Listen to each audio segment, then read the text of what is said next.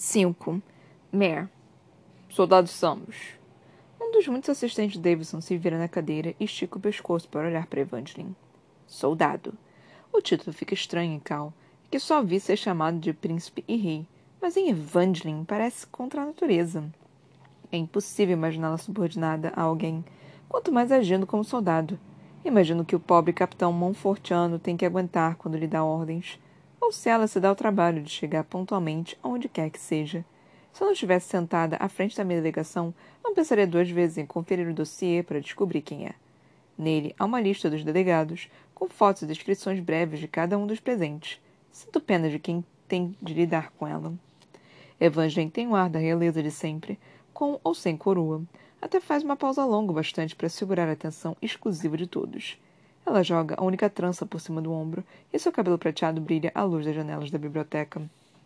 Depois de um instante, começa a falar com as mãos unidas na frente do corpo. Minha correspondência com a princesa Iris de Lakeland foi das mais informativas, diz, com um sorriso despontando nos lábios, enquanto o ambiente explode em caos. Ela deixa tudo recair sobre si, aproveitando cada segundo. A guarda escalada se agita ao meu redor, sem se dar ao trabalho de disfarçar os sussurros capta apenas trechos, a maioria envolvendo a palavra traição. Farley se inclina para mim, a voz áspera, os movimentos bruscos. Você sabia? Começa, mas interrompida pelo meu olhar furioso. Como eu ia saber? Roja em resposta. Não somos do tipo que troca cartinhas. Não tenho a menor ideia de onde Evangeline quer chegar, ou o que pretende se comunicando com Iris. Quero pensar o melhor dela, que o fez pela causa, mas minha intuição me diz para me preparar para o pior. À sua mesa, a delegação de Cal está tão confusa quanto nós, com as cabeças baixas enquanto sussurros voam. Julian e Cal viram um para o outro. Os lábios do meu antigo mentor se mexem furiosamente, dizendo algo que só Cal consegue escutar. Ada se volta para eles e acrescenta suas próprias suposições às de Julian. Eles ouvem atentamente, de olhos acesos. Annabel se levanta de um salto de novo. Aparentemente, a perda da coroa a transformou num coelho. Evangeline, o que significa isso? Dispara, quase dando bronca. Primeiro-ministro? Davidson não reage, estoico como sempre. Sou obrigada a supor que já saiba. Nada acontece na República sem que saiba. Evangeline é esperto bastante para não arriscar seu lugar aqui ou a segurança das pessoas que amam. A delegação de Montfort é a que reage mais forte, sussurrando como o restante de nós.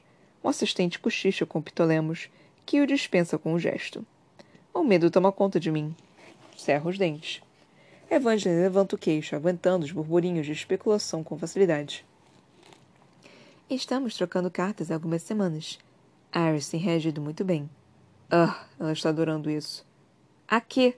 Solto. Evangeline sorri para mim com uma sobrancelha prateada arqueada. Você mais do que ninguém deveria saber como deu conselhos maravilhosos. Ela diz, fingindo timidez, antes de nos dar as costas. Sinta vontade familiar de cuspir nela. Esquecendo tudo, lançou um olhar para Cal, apenas para descobrir que ele já estava me olhando. Apesar da nossa troca de farpas instantes atrás, compartilhamos um suspiro de frustração. Falei com ela de princesa para princesa. Evangeline diz à biblioteca. Vi meu reino se levantar e cair, nascer da guerra e terminar nela. Meu pai se recusou a adaptar nosso país e jamais passaria pelos tormentos que o soldado Calori enfrenta no seu antigo reino. Um reino que ele perdeu antes mesmo de concordar com nossos termos. Fala e só falta rugir. Em seu assento, Cal cerra o maxilar e fixa os olhos na papelada à sua frente. Põe a mão no pulso dela, por baixo da mesa. Calma, murmura baixinho. Cal já tem carga demais nas costas. Não adianta bater nele ainda mais. Mas Evangeline concorda com Farley e estende a mão. Exatamente. Ele tampouco foi capaz de se adaptar e perdeu a coroa por isso. Eu disse a Iris que ela pode evitar o mesmo destino. A general Cisne, fria como sempre, inspeciona a antiga princesa com olhos semicerrados. Você não tem o direito nem o poder de prometer nada. Primeiro-ministro, controle sua gente. Fico na expectativa de que Evangeline ataque a general pelas palavras tão afiadas. Para minha surpresa, ela dá de ombros. As montanhas lhe fizeram bem. Não fiz nada disso. Você disse a ela para ser mais flexível. Cal risca.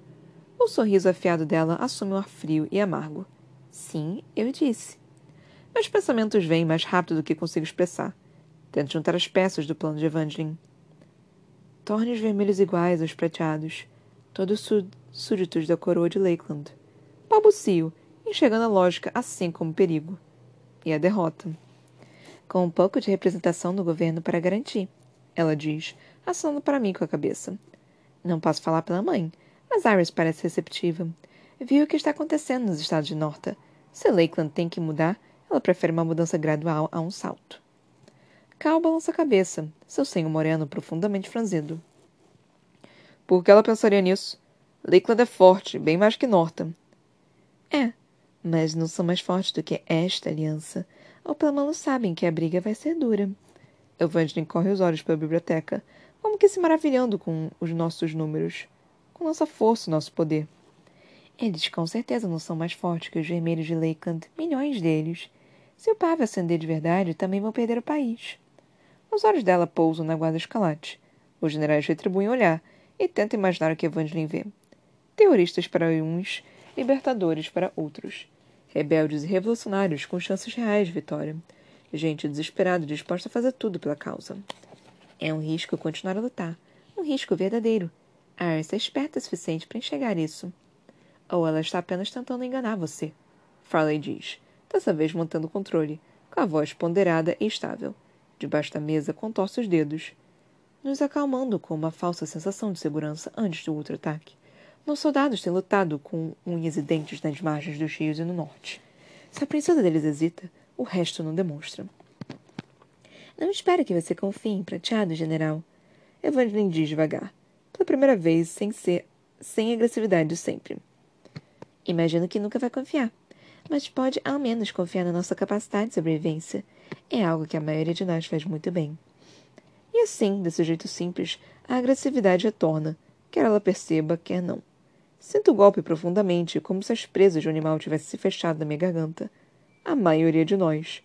Muitos prateados morreram desde o começo de tudo isso. O pai dela, o pai de Cal, e Maven. Um olhar para Cal me diz que não estou só. Ele está tentando esquecer como eu. E fracassando como eu. Foi por isso que não disse nada? São muitas coisas, muitas pessoas. Também sou assassina de Maven Calori. É isso que vem à tona quando ele me olha? Será que vê o irmão morrendo de olhos abertos? Será que me vê com as mãos cobertas de sangue prateado? Só tem uma maneira de descobrir. Por mais que me assuste, por mais dor que cause, preciso conversar com ele. E logo.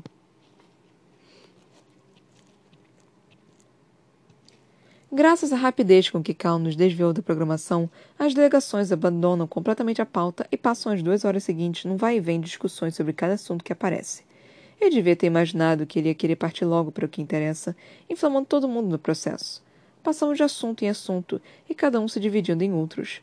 Para alimentar os limitares de Norta, vamos racionar a comida de quem, como os fazendeiros vão receber. O que podemos vender através dos balseiros e comprar, porque as taxas de transporte são tão caras. A maioria das pessoas que conheço aqui são apenas guerreiros, com pouco talento para economia e logística. Julian e Ada são os que mais falam pelos estados de Norta, enquanto Davidson, Reyes e alguns ministros do governo representam Montfort. O general batedor, que coordena os assobiadores para a guarda, tem coisa até demais a dizer sobre as rotas de navegação e as antigas trilhas de contrabando ainda em uso. Farley fica o tempo todo curvado numa posição desconfortável, talvez para não cair no sono. Solta uma interjeição quando pode, assim como Annabel. A antiga rainha parece fazer o máximo para aplacar os prateados de Norton no mínimo parecem sobressaltados, capazes de abandonar o recinto e a aliança no primeiro sinal de instabilidade. Permaneço em silêncio quase o tempo todo.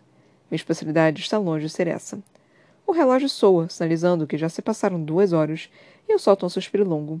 Este foi apenas o panorama. Era para ser a parte fácil. Mal posso imaginar no que vão se transformar em reuniões menores e mais específicas. Todos os outros parecem esperar a minha exaustão, ansiosos para sair da biblioteca e passar para o resto da programação. Mal tenho energia para pensar na reunião sobre comércio de que preciso participar depois, em que demonstrarei não ter serventia nenhuma no tema. Cadeiras são arrastadas por toda parte, as delegações se misturam. Os prateados de Norta logo se fecham atrás de consolo e segurança. Alguns se aproximam de outros grupos para falar algo. Julian chega a Davidson depois de um longo esforço, e os dois trocam um aperto de mão demorado.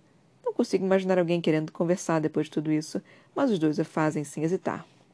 Cal permanece sentado o tempo todo, organizando em silêncio suas folhas numa pilha perfeita.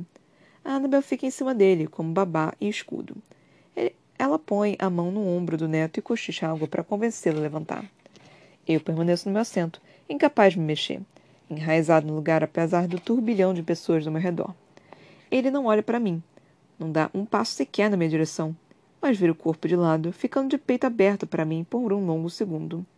Até que dá as costas e deixa a avó acompanhá-lo para fora da biblioteca, sendo logo seguido pelo resto da delegação. É impossível, mas acho que ele está mais bonito do que me lembro. Fala e passo no borrão de cabelo loiro e uniforme vermelho para agarrar Ada pelo cotovelo antes que saia. A sangue nova abre um sorriso frágil até a general puxá-la num abraço carinhoso. As duas trocam um olhar de familiaridade, algo que todos ganhamos naquelas semanas no furo. Ada agora trabalha diretamente para os estados de Norta, mas isso não importa. Ainda assim, não consigo me mexer. É melhor observar. Mais fácil até. Meu cérebro talvez esteja sobrecarregado depois de duas longas horas de discussões não tão educadas. E eu só conheço um jeito de clarear as ideias. Na verdade, dois, uma voz sussurra. Mas parece que ele está ocupado. Pulo da cadeira antes que essa voz me traia e me faça vasculhar os corredores à procura de um certo rei caído. Titan ainda não saiu da biblioteca e é para teto enquanto alguns soldados da guarda escalate conversam com ele. Consigo chamar sua atenção quando passo, apontando para a porta. Felizmente, ele capta o que quero dizer e se desembaraça educadamente dos rebeldes. Obrigado, diz baixo ao chegar ao meu lado. Fazemos o máximo para navegar pelo mar de delegados. Tome cuidado de manter a cabeça baixa. Acha que consegue ir para a área de treinamento com ela e Raf? Pergunto. Decido rapidamente que a reunião sobre comércio pode sobreviver sem mim. Ele abre um sorriso. Não podemos treinar lá, Barrel. Retribuo o sorriso, lembrando das semanas na base de Piedmont. Elétricos precisam de muito mais espaço para treinar, já que podemos causar destruição demais com nosso poder. Lá usávamos um lugar chamado Colina da Tempestade, longe das arenas, com espaço aberto suficiente para até ela forçar a mão. Fico imaginando ao que teremos de recorrer aqui. Há alguma comoção no corredor, onde mais delegados param para conversar ou cochichar. Eles fazem promessas, propõem acordos. É política demais para mim. O espaço estreito dificulta ainda mais minha passagem, e fico com vontade de soltar umas faíscas, mesmo que poucas, para avançar mais rápido. Com licença. Resmungo seca, enquanto tento abrir caminho, dando cotoveladas em uma representante lerda e magrela de Montfort. Ela nem me nota, absorvida na conversa com o delegado vermelho de Norta. Titan põe a mão nas minhas costas para me conduzir, e provavelmente é para evitar que eu dê um choque em alguém. O gesto me acalma. A eletricidade dele roça de leve da minha. Relaxa um pouco, mas só até um muro de calor me atingir. Meu corpo sabe o que significa, mesmo que a cabeça não. Quase bato com tudo em seu ombro. Minha testa fica a centímetros dele. Desculpa. Começo, a boca mais rápida do que o cérebro. Ele se vira, o rosto sem expressão, me olhando daquela altura que me é tão familiar. Tudo nele é familiar e convidativo. O calor, o cheiro, a sombra da barba no queixo e nas bochechas, o bronze reluzente dos olhos, Cada pedaço dele ameaça me puxar para perto. Resisto, fazendo o máximo para ignorar o quanto me afeta. Endireito os ombros, firmo o queixo e inclino a cabeça da maneira mais educada possível. A combinação deve ter ficado assustadora, porque ele recua, e o começo de sorriso morre em seus lábios. É bom ver você, Cal. Digo com a cortesia dos nobres que ele conhece. Ele parece achar graça. Cal quase se curva, mas muda de ideia. Digo mesmo, Mare. Olá, Titan. Ele acrescenta ao passar o braço por trás de mim para dar a mão ao meu companheiro. Sem Killorn hoje? Aqui está longe ser o lugar ideal para uma conversa. Quanto mais uma importante. Cerra os dentes. Metade de mim quer sair correndo, enquanto a outra quer se prender a ele sem a menor intenção de largar. Está preparando a reunião sobre os refugiados, já que é assistente Raidas. Respondo, ansiosa por um assunto fácil. Qualquer coisa que não distraia do elefante enorme no corredor estreito. Cal levanta a sobrancelha, um pouco surpreso. Como nós todos, Killer mudou. Suponho que vou vê-lo na minha próxima reunião, então. Só consigo concordar com a cabeça engolir em seco, apesar do nó na garganta. Que bom. Que bom. Cal repete, quase rápido demais. Seus olhos não desgrudam do meu rosto. Vejo você por aí? É, estou por aí. Como é possível alguém soar tão idiota em tão poucas palavras? Incapaz de ficar mais um segundo ali, assana com a cabeça pela última vez e aproveita a chance para avançar pelo corredor lotado, deixando Cal para trás. Ele não reclama nem tenta me seguir. Tartan diz algo para ele, provavelmente em uma despedida decente, mas não paro de andar. Ele me alcança. Escapo para um corredor mais largo, com menos gente e mais espaço para respirar. Titan se aproxima com um ar de quem está prestes a rir, as mãos enfiadas no bolso. Vocês dois precisam de ajuda para falar coisa assim? Cochicha quando chega ao meu lado. Respondo na hora, fulminante. Como se você pudesse ensinar alguém. Ele apenas me olha em silêncio, com uma mecha de cabelo branco sobre os olhos. Entendi o recado. Parece que Titan não foi o único a me seguir. O barulho dos saltos metálicos de um par de botas batendo contra o chão a cada passo me faz virar para trás. Em que posso ajudar, Evangeline? Rosnum. Ela não diminui as passadas, avançando com sua graciosidade letal e sua indiferença preguiçosa. Montfort conferiu um brilho frio à sua pele e uma luz nova e maliciosa aos seus olhos. Não gosto nem um pouco disso. Ah, querida, ela ronrona, estou longe de precisar de alguma coisa sua, mas concordo com ele. Você precisa de ajuda com Cal. Como sabe, fico feliz em ser útil. Não seria a primeira vez. Meu coração fica apertado lembrar de Ocean Hill e suas passagens secretas. As escolhas que Cal e eu não pudemos fazer lá. E a escolha que fizemos mais tarde, depois de Archon. A escolha que ainda estou tentando compreender. Evangeline apenas me observa, esperando. Não estou aqui para divertir você, resmungo, dando-lhe as costas. Ela pode encontrar outras maneiras de passar o tempo. Evangeline não se abala nem um pouco, nem mesmo quando Titan a fulmina com um olhar que faria a maioria das pessoas sair correndo. E eu não estou aqui para perturbar você, ela diz. Não muito. Continuo a caminhar, e os dois acompanham meus passos. Mas essa não é sua função principal? Caso não tenha notado, preciso arranjar uma profissão. Evangeline responde com uma careta enquanto aponta para o próprio uniforme sem graça. Bom, sem graça para ela. De perto consigo ver que incluiu detalhes em metal por todo o tecido verde, deixando as costuras mais afiadas. Fez o mesmo no cabelo, colocando pedacinhos de metal em meio à trança, como se fossem estilhaços. Depois de abdicar e me tornar cidadã aqui, me alistei no exército. Fui designada a segurança, sobretudo a residência do primeiro-ministro. Imaginar Evangeline Samos de pé na frente de uma porta ou atrás de dignitários vermelhos é especialmente prazeroso. Um sorriso de maldade se desenha no meu rosto. Quer que eu sinta pena de você? Quero que sinta pena de você, Barrel. Sou sua guarda-costas. Quase engasgo. Ao meu lado, Titan pigarreia. Como é? Gaguejo. Ela joga a trança por cima do ombro e gesticula para que continuemos andando. Sou tão bom em salvar sua vida que achei melhor ser paga para isso. Três horas depois, o sol começa a descer cedo por trás das montanhas, logo se esvanecendo a oeste. Sinto arrepios com suor frio na pele, enquanto passo a toalha no corpo e caminho de volta para o palácio do primeiro-ministro. Evangeline lança um olhar irritado por cima do ombro, querendo que eu me apresse. Ela, a princípio, nem ligou para a sessão de treino entre elétricos, porque sabe como enfrentaram de nós, mas ver o poder combinado de quatro talvez tenha sido um choque. Raf e Titan conversam enquanto me seguem em um ritmo mais lento. As vozes deles ecoam pela encosta, longe da arena dos elétricos montanha acima. Ela fica perto de mim, com a toalha no ombro e um sorriso nos lábios. No céu, uma tempestade elétrica gira e se agita, mais fraca a cada segundo. Logo será apenas um suspiro, uma sombra contra o céu rosa claro. Quando você se muda daqui? Ela pergunta, o cabelo azul vibrando contra a luz do sol. Ela o tingiu recentemente. Não posso dizer o mesmo. As pontas roxas do meu cabelo estão opacas, com fios cinzas aparecendo. Depois da festa de gala, respondo com um entusiasmo verdadeiro na voz. Vai ser bom finalmente termos um espaço só nosso. Depois de quase um ano de alojamentos e cômodos emprestados, sei que minha família está ansiosa para voltar a ter um lar. Ela sorri docemente. Vai ver perto do lago na encosta. Enrola os cabelos no dedo, desfrutando da dorzinha que vem depois de um bom treinamento. Músculos doloridos, sangue cantando na encosta. A casa que nos ofereceram no lago era linda, mas gosto de ficar no alto. Onde consigo enxergar, onde ninguém consegue chegar sem que eu perceba. Ela faz que sim, pensativa. E como sua família está se adaptando? Melhor do que esperado. Eles gostam daqui. E qual a alternativa? Palafitas? Quase rio. Nada faria minha família voltar para aquela lixeira, a não ser retorno de Shade. A ideia esquisita me deixa séria, e todo o prazer do treino se desfaz. Ela percebe minha mudança repentina de humor. Sua empolgação vai embora junto com a minha felicidade, e nós dois caímos num silêncio agradável.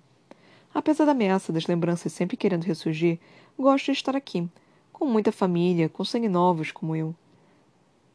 Com pessoas que acreditam que este mundo pode mudar porque já conseguiram isso.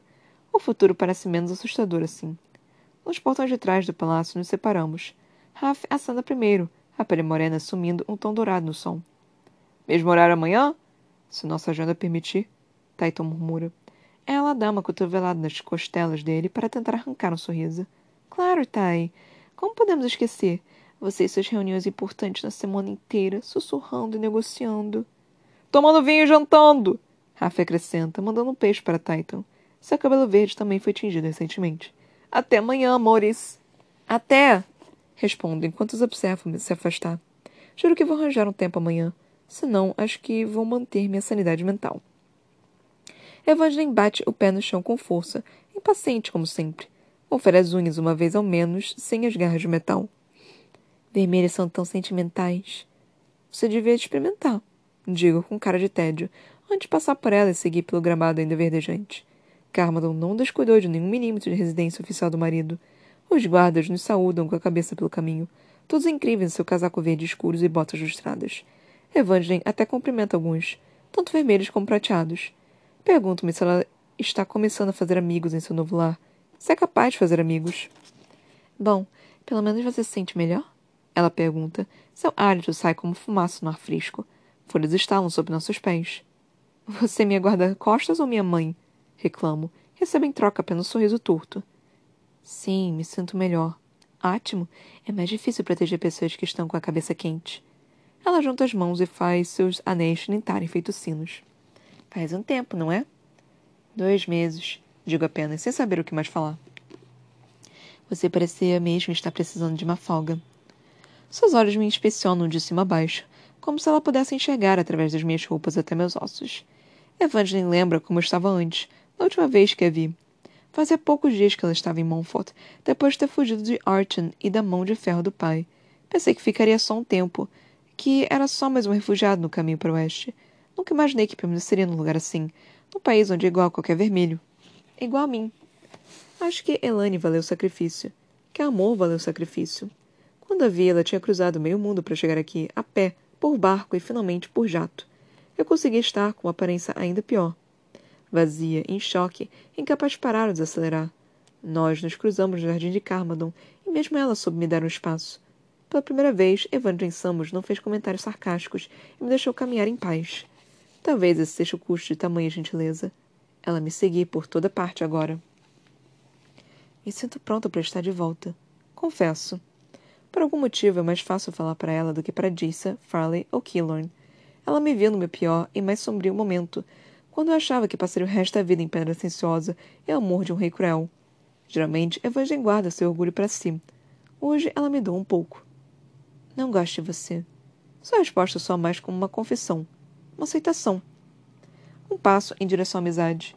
Minha reação automática. Também não gosto de você. As palavras arrancam um raro sorriso verdadeiro dela. Certo. Qual é o próximo item na minha agenda? Sei que fugi da reunião sobre comércio, mas preciso ir a mais algum lugar antes do sol se pôr? Ela pisca surpresa, como se eu tivesse virado um monstro de duas cabeças. Como vou saber? Quase rio. Da última vez que tive um guarda-costas, ele me fazia seguir a agenda. Ele também era da casa Samos, o que parece estranho. Evangeline suspira, captando meus pensamentos. Lucas não era todo mal. Não merecia morrer, diz, com os olhos um pouco nublados, escurecidos pela lembrança. E era um guarda-costas melhor do que eu. Não faço ideia de onde você tem que estar agora. Ótimo. O ar de Malícia retorna, mais aceso do que nunca. Ela abre um sorriso largo, mostrando os dentes. Mas sei onde alguém está agora. Sinto um nó no estômago. Por que você fica nos empurrando um para o outro? Bom, antes era para garantir que ele não se casasse comigo. Quer dizer, dá para imaginar? Não, obrigada. Ela diz, fingindo vomitar. Aperta os lábios para não rir. Chegamos à mansão. Bom, a cada um o que é seu. A mudança de ar do frio lá fora para o calor dos corredores cai sobre meus ombros como cobertor. O cheiro, porém, não muda. Dentro e fora, o aroma tem uma nota de pinheiros frescos. E por que continuar a empurrar agora? Digo em voz baixa. Ainda várias reuniões acontecendo. E gente demais ronda a casa para o meu gosto. Evangeline não se incomoda. Não há muita gente que merece ser feliz. Eu com certeza não mereço. E, no entanto, aqui estão. Ela me faz dobrar uma esquina que nos conduz à direção do saguão da entrada. Acho que você merece ser feliz, Beryl. Fico boquiaberta. É uma das coisas mais gentis que alguém já me disse. E sabe-se lá como saiu da boca de Evangeline Samos. Mais uma vez, sinto que é mais fácil falar com ela. Talvez por não sermos amigas nem parentes. Evangeline não tem as mesmas expectativas em relação a mim do que os outros, nem os mesmos receios pelo meu bem-estar. Não tem nada a perder. Ele me viu ontem à noite. As palavras chegam à força na minha boca. E não quis falar comigo. É vergonhoso se preocupar com uma coisa dessas. Foi eu que parti, afinal. Eu disse que Cal podia seguir em frente se quisesse. Não vou pedir para me esperar. E, contudo, ele não disse uma palavra. Olhe para Evangeline esperando um julgamento, mas apenas sua displência sarcástica de sempre. Por acaso você é fisicamente incapaz de falar com ele primeiro? Ela pergunta, marcando as sílabas. Não, balbucio seca. Evangeline dispara de novo, como se tivesse molas nos pés. Seus anéis voltam a ressoar quando ela estala os dedos no gesto para que eu siga. Acho que você precisa de uma bebida, Mare. Este setor de Ascendant ganha vida sob a luz da poente, com sua vista para o lago a partir deste rochedo feito pelo homem. Luzes espocam pelas calçadas, pelos calçadões já acesos brilhantes. Muitos bares e restaurantes se espraiam pelas calçadas, as mesas e cadeiras repletas de clientes que saíram do trabalho. Riso e música me inundam ambos sonhos estranhos. Parte de mim quer as costas e voltar para algum canto silencioso da casa. O ruído é quase demasiado, me afeta os nervos. Cada exclamação de alegria poderia ser um grito de terror. O barulho de um copo quebrando em algum lugar faz meu corpo todo estremecer. Evangeline põe a mão fria no meu braço, me trazendo de volta à realidade. Este aqui não é um campo de batalha, tampouco é um palácio prateado. Eu me lembro de Somerton, de Arton, de cidades prateadas, onde lugares assim jamais deixariam vermelhos entrar e muito menos os atenderiam. Mas ambos os tipos de sangue estão aqui, como evidente pela variação nos tons de pele. Bronze frio, marfim cálido, porcelana gélida, cobre brilhante. Muitos ainda vestem uniforme militar. Acabaram de deixar seu turno ou estão aproveitando uma pausa no trabalho. Também nota o branco e verde nos políticos, se refugiando das delegações. Um dos bares está mais tensoso que o outro, e é mais escuro, cheio de alcovas agrupadas em torno de um balcão central. Parece mais uma taverna do que um ponto de encontro cosmopolita. Eu me lembro bem das tavernas que tínhamos em Palafitas. Foi onde conheci o príncipe de Norta, embora na época não soubesse. E, claro, é aqui que Cal está sentado, no balcão central, de costas para a rua, com um copo pela metade na mão. Eu conheceria sua silhueta larga em qualquer lugar. Os olhos pela minha roupa, tendo trocado o veludo pelo uniforme de treino. O corpo coberto de suor seco, o cabelo provavelmente ainda arrepiado por causa de toda aquela eletricidade estática. Você está ótima, Evangeline diz. Respondo bufando. Você costumava mentir melhor. Ela levanta o punho e finge bocejar. Vigiar-você é uma missão muito cansativa. Bom, mas você acaba de ganhar um intervalo. Digo com a mão apontando para outro bar.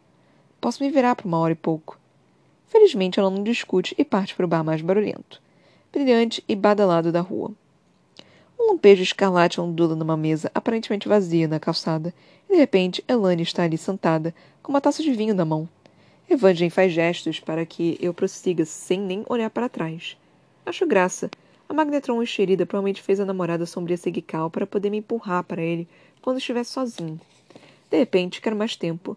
Para pensar, pensar em algo a fazer, para ensaiar, para descobrir o que eu quero. Mal consegui falar com ele hoje cedo, e vê-lo ontem à noite me deixou atormentada. O que isso vai causar a nós dois? Só um jeito de descobrir. A banqueta ao lado dele está vazia, e é bem alta. Sento agradecendo ao meu corpo por lembrar como ser ágil. Se cair na frente dele, sou bem capaz de morrer de vergonha. Mas não perco o equilíbrio, e antes que ele seja capaz de olhar para mim, já estou com o seu copo na mão. Não ligo para o que tem dentro, só bebo para acalmar os nervos. Meu coração dispara no peito. O líquido é um pouco amargo, mas frio e refrescante, com um toque de canela. Tem gosto de inverno. Cal me olha como se tivesse visto um fantasma. Os olhos de bronze arregalados. Observo suas pupilas dilatarem, consumindo toda aquela cor. O casaco do uniforme está desabotoado, deixando o ar fresco entrar. Ele não precisa de cachecol nem de jaqueta para se aquecer agora. Só poder basta. Sinto na superfície da pele, pronto para me inundar. Ladra, diz apenas, com a voz grave. grave. Retribui seu olhar por cima da borda do copo enquanto termina a bebida. Claro. As palavras conhecidas param entre nós, significando mais do que deveriam, dando a sensação de ser um final e um começo, do que não sei dizer. Por um acaso o grande Tiberias Calori está fugindo de sua delegação? Devolvo o copo ao seu lugar. Cal não se mexe, então acabo roçando no braço dele. O simples toque me faz explodir por dentro, de cabeça aos pés. O atendente passa e Cal faz o número dois com os dedos para pedir uma rodada para nós. Já não sou rei. Posso fazer o que quiser. Ele diz. Às vezes. Além disso, eles estão em outra discussão sobre o comércio. Não sirvo para nada. Nem eu. É um alívio saber que, por hora, ninguém precisa de mim. Nem para falar, nem para me levantar, nem para carregar a bandeira dos outros. Quando a atendente põe o copo cheio na minha frente, bebo metade num gole só. Cal observa cada movimento meu, um soldado que inspeciona no campo de batalha. Um inimigo. Parece que seus irmãos te ensinaram a beber. Abro um sorriso e dou de ombros. Eu precisava fazer alguma coisa para passar o tempo lá no norte. Cal bebe com mais educação e limpa a espuma dos lábios. E como foi lá? O Vale do Paraíso me é convidativo, mesmo agora. O vazio selvagem, as montanhas, o cair silencioso de neve sob a lua cheia. É um bom lugar para se esquecer de si mesmo, se perder. Mas já não posso fazer isso. Foi bom. Eu precisava. Morro do lábio. Precisava ficar longe. Ele franz a testa, observando cada movimento do meu rosto. E como você está? Melhor, respondo. Não perfeita. Não completa. Jamais serei completa de novo. Os olhos dele escurecem, e sei que enxergam isso em mim. Cal sente o mesmo em si. Ainda não durmo direito. Nem eu. Ele responde, forçando mais um gole de cerveja. Lembro de seus pesadelos, alguns silenciosos, outros agitados, sobre o pai morrendo por suas mãos. Até hoje não sou capaz de imaginar como deve ser isso. E aposto que agora Cal sonha com Maven também. O corpo que encontrou, a ferida que abri na barriga dele. Também sonho. Tento não pensar nele. Sussurro, abraçando a mim mesma. Um frio repentino me atinge. Vindo de Cal ou da montanha, não sei dizer. Não adianta. Outro gole da bebida. Ele é o primeiro a quebrar o contato visual. Desvia os olhos acesos como brasas. Eu sei. Depois de um longo momento, volto a me olhar. O rosto livre da dor. E o que vem agora? Não sei bem a que ele se refere, então respondo partindo da interpretação mais fácil da pergunta. Me instalar direito aqui. Diz estar supervisionando nossa mudança do palácio para uma casa própria na cidade, no alto da encosta. Digo, apontando por cima do ombro dele na direção do nosso novo lar. Ela disse que a vista é linda, e acho que é perto de onde os elétricos podem treinar. Um lado da boca de Cal se curva no sorriso. Imaginei que aquela tempestade na montanha não era natural. Retribuo o sorriso e aponto para minha aparência surrada, suada e tudo mais. Pois é. Você está linda. Sempre está. Ele diz em tom indiferente, para em seguida tomar outro gole da bebida, sem piscar nem desviar o olhar. Ar frio passa pelos meus dentes quando tomo fôlego, o último antes do mergulho. Aperto mais o copo na mão, a ponto de ter medo de quebrá-lo. Você me viu ontem à noite. Sussurro, a voz quase se perdendo numa taverna. Uma emoção que não consigo nomear escurece seu rosto. Vi. Eu esperava por algum indício em sua voz ou seu rosto, mas fica palpando o escuro na tentativa de entender. Por que não disse nada? Pergunto, tentando não soar desesperada. Não sei se funcionou. Ele força o sorriso de sempre, fácil e meio torto. Você queria que eu acordasse metade do palácio, inclusive seu pai? Não foi isso, respondo. A essa altura já sem enxergar por trás do seu charme. Suas bochechas coram. Eu o desconcerto tanto quanto ele me desconcerta. Com a testa franzida, Cal mais um gole na cerveja, demorando como se fosse me fazer deixar a pergunta para lá. Sem chance, Calore. Não desisto. Encara até ele não poder mais evitar a pergunta. Imaginei que você precisasse de cada segundo que pudesse ter. Ele admite, como se fosse vergonhoso dizer isso. Não queria te apressar. O calor dele me perpassa, incerto e inquieto. Apressar para quê? Para tomar uma decisão, Mer. Cal bufa impaciente, jogando a mão para o alto, como se fosse a coisa mais óbvia no mundo. Engula em seco, mundo lábio, sinto um nó na garganta. Ele registra cada movimento meu, observando meu rosto como se eu estivesse numa batalha, à procura de alguma vantagem, de alguma oportunidade. Pensei muito no Vale do Paraíso, digo, a sensação é de estar me equilibrando à beira de um abismo, prestes a, cair sem fazer ideia da altura da queda. Ele não disse uma palavra. Não vou pedir para me esperar. As palavras me assombram. Imaginei. Ele diz com um riso amargo. Então balança a cabeça e toma mais um gole. Sua frustração não dura muito e logo se desfaz a apreensão. Tremo quando seus olhos se cravam em mim e seus lábios se abrem. E? Ele acrescenta baixinho, como se prendesse a expressão. Não sei. Ainda não sei. Antes que Cal possa reagir, abaixa a cabeça e olha para minhas mãos inquietas no meu colo. Nem reparo se alguém da taverna nos escuta ou olha na nossa direção. De novo, o mundo se reduziu a ele. No começo, cerro os dentes, para conter as palavras que viram na minha garganta. Não, penso. Você não precisa fazer isso com ele. Senti uma saudade terrível. Sussurro. Tive tanto medo de conversar com você hoje cedo. O calor dele aumenta, me protegendo do ar frio da montanha. Tive medo ontem à noite. Ele balbucia. Quando levanto a cabeça, dou com calça inclinando para mim.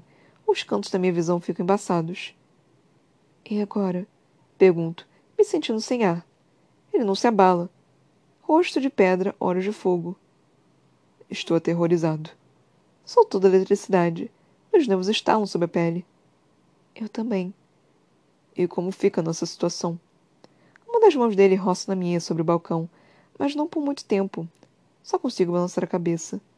Não sei. Me permita simplificar as coisas. Cal diz, umedecendo os lábios, assumindo um tom de guerreiro, decidido e inflexível. No mundo perfeito, sem guerra, sem a construção, sem Lakeland, guarda ou qualquer outro obstáculo imaginável, o que você faria? O que é querer para nós? Solta um suspiro e faça um gesto de desdém. Não é assim que funciona, Cal. Ele não desiste se inclina mais na minha direção, até nossos narizes ficarem a centímetros de distância. Tente imaginar. Cal diz com a voz articulada, como se esculpisse cada letra. Sinto um aperto no peito. Acho que pediria para você ficar. Os olhos dele lampejam. Certo. E esperaria que, no mundo perfeito, você não visse o cadáver do seu irmão toda vez que me olhasse. As palavras cadáver e irmão saem roucas, entrecortadas. Baixa a cabeça, olhe para qualquer lugar que não seja seu rosto. Foque seus dedos tensos que revelam sua dor. E que eu não visse seu irmão sempre que olhasse para você. Que não pensasse no que poderia ter sido. Se eu não poderia ter. Feito mais. De repente, a mão dele está no meu queixo, me forçando a olhar nos olhos. A pele como chamas, quase quente demais para aguentar. No mundo perfeito, quem você teria escolhido? Ele pergunta com aspereza. Sei o que está perguntando. Quem eu escolheria entre ele e Maven tempos atrás, antes de descobrirmos quem seu irmão era, com fundo havia caído. Parece uma pergunta impossível, comparado às pessoas que não existem de verdade. Não posso responder isso, balbucio, enquanto tiro sua mão do meu rosto devagar, mas não a solto depois. Não porque não quero, mas porque simplesmente não consigo. É o que jamais vou saber. Ele me aperta mais firme. Não o vejo sempre que olho para você, diz. Você vê mesmo Maven quando olha para mim? Às vezes sim. Sempre? Agora? Olhe bem para Cal. Passo os olhos uma e outra vez sobre cada milímetro de pele que consigo encontrar. Mãos firmes, calosas, às vezes do pescoço exposto. A sombra da barba por fazer já cobrindo as bochechas. Sobrancelhas fortes, nariz reto, sorriso eternamente torto. Olhos que nunca foram como os de Maven. Não, Digo com sinceridade.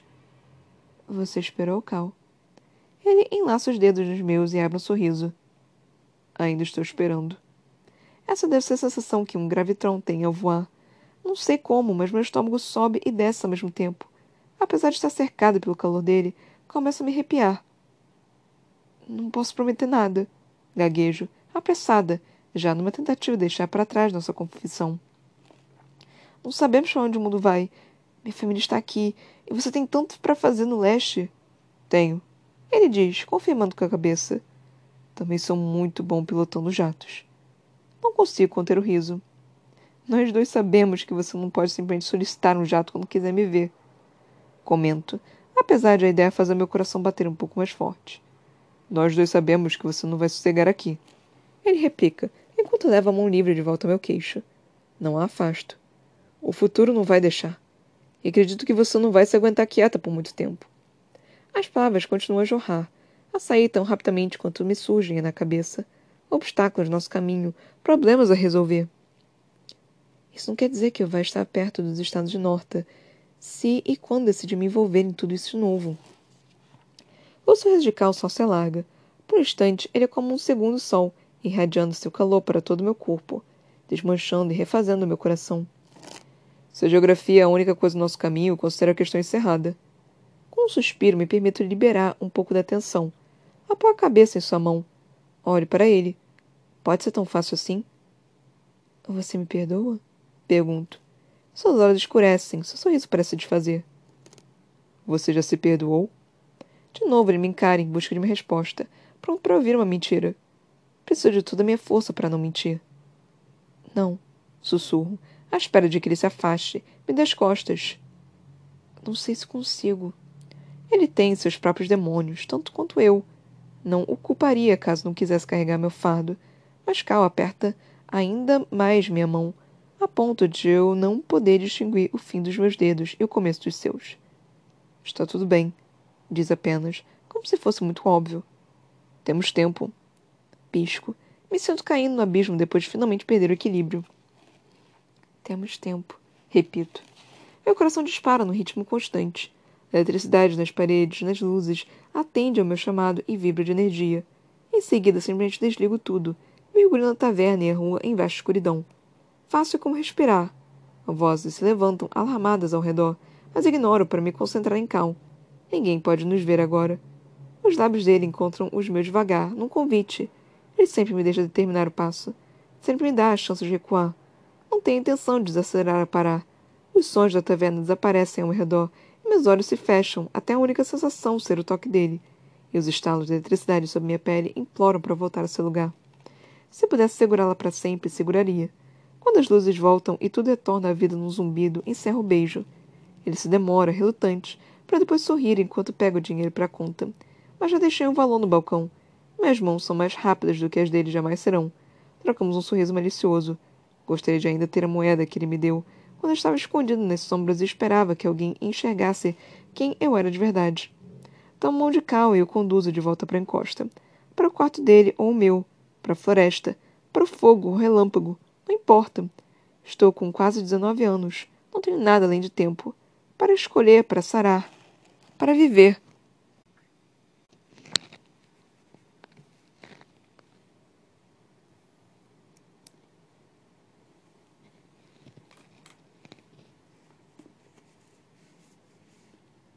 Ok. Eu gostaria de primeiro falar, tipo, desculpa por ter passado três dias longe aqui, mas eu viajei e aí eu voltei exausta e aí eu simplesmente não consegui. Eu ainda tô exausta, para falar a verdade, que um dia só não foi suficiente para me recuperar, até porque o dia foi é, cansativo, né? Eu tive que fazer várias coisas, então eu não consegui descansar de verdade. Mas enfim, né? Vida, vida que segue. É, mas estamos aqui com o capítulo 5 do conto Luz do Fogo. Paramos na página 462, na página 463 começa o capítulo 6, que é o último capítulo desse conto. E aí nós temos apenas mais um conto e aí a gente termina essa saga. Finalmente! Não aguentava mais! Puta que me pariu! Mas enfim, é, de novo, eu vou repetir o que eu, que eu repeti aqui durante toda a saga em questão de Mer e Cal. Eles não têm química nenhuma, mas porque foi muito forçado o relacionamento deles, né? Só que aí, nesse, nesse pequeno momento né, que teve aí entre eles, é justamente isso que era para ter acontecido durante toda a saga. Todo esse momento de tipo de desconforto, de não sei, de não quero, de não sei o quê, é o que deveria ter acontecido desde o início para a gente conseguir, é, hum, como se diz, não é ganhar, né? Mas a gente conseguir ver o chip se formando. Pra gente conseguir ver o relacionamento deles se formando. Porque, tipo, a relação deles foi simplesmente pau, ok, apaixonou e é isso aí agora, não tem outra pessoa, vai ter que. É, é isso e pronto. Então foi, foi uma construção muito ruim de romance. O que é uma merda, porque dá pra ver claramente que a Victoria Veyard. É Victoria Veyard o nome dela? A Victoria Veyard é, sabe escrever, tipo, como escrever um romance direito, porque ela conseguiu escrever nesse final uma forma razoavelmente boa, sabe, de, de conseguir criar um romance. Porque esse finalzinho foi interessante, porque não foi tipo, pau, agora a gente tá junto. Foi, eu não sei se é isso exatamente o que eu quero. Tipo, eu sei que eu quero estar com você, mas nós temos problemas, você tem problemas, eu tenho problemas, nós temos que lidar com eles, não sei o quê. E é isso que é a construção de um relacionamento. E isso torna a relação deles muito mais interessante do que no, no, no início do, da saga e, e, de como tudo se brotou e de como tudo foi construído. Esse capítulo em si não teve, tipo, nada, basicamente nada, só teve. Teve. Quer dizer, teve a Evangeline falando sobre a correspondência com a Iris e todo mundo, tipo, puta que pariu, a gente vai ter que lidar com essa garota aqui vai, e tudo mais. E aí foi basicamente. Foi uma resolução, digamos assim, do que é, vai acontecer com Lakeland, porque não foi fechado ainda. Não teve um ponto final. Mas foi basicamente a resolução do, do, do que, que vai acontecer com Lakeland. É, Norta ainda vai se endireitar, né? Ainda está se endireitando. E precisa da ajuda de Montfort, obviamente. Mas parece que com isso é, Lakeland não vai atacar nem nada disso. Parece que eles vão tentar criar sua própria, seu próprio reino né, de, de uma forma mais é, igualitária, digamos assim. Então, essa foi a conclusão que no 4, no livro 4, nós não tivemos. Mas ao mesmo tempo não foi satisfatório o suficiente. Tipo, foi, ah, vocês querem uma conclusão? Toma, essa é a conclusão para vocês. Uma coisa assim que foi pensada super rápido e, sei lá, tipo, talvez ela realmente tenha passado muito tempo pensando nisso, porque criar uma solução não é simples, né? Mas, porra, não é satisfatório o suficiente ainda. Tudo bem, nós temos mais um capítulo, mas eu duvido que esse capítulo seja simplesmente tipo, ah, 20 anos depois, não sei, não me parece assim. E no final do capítulo 5 ainda, ainda terminou com. É, como se diz? Com a frase que sempre me deixa meio que, caralho, vai acontecer alguma merda, mas tá muito no final para acontecer alguma merda. Não tem como dar um plot twist do nada aqui, a não ser que alguém morra é que eles falando, tipo, temos tempo.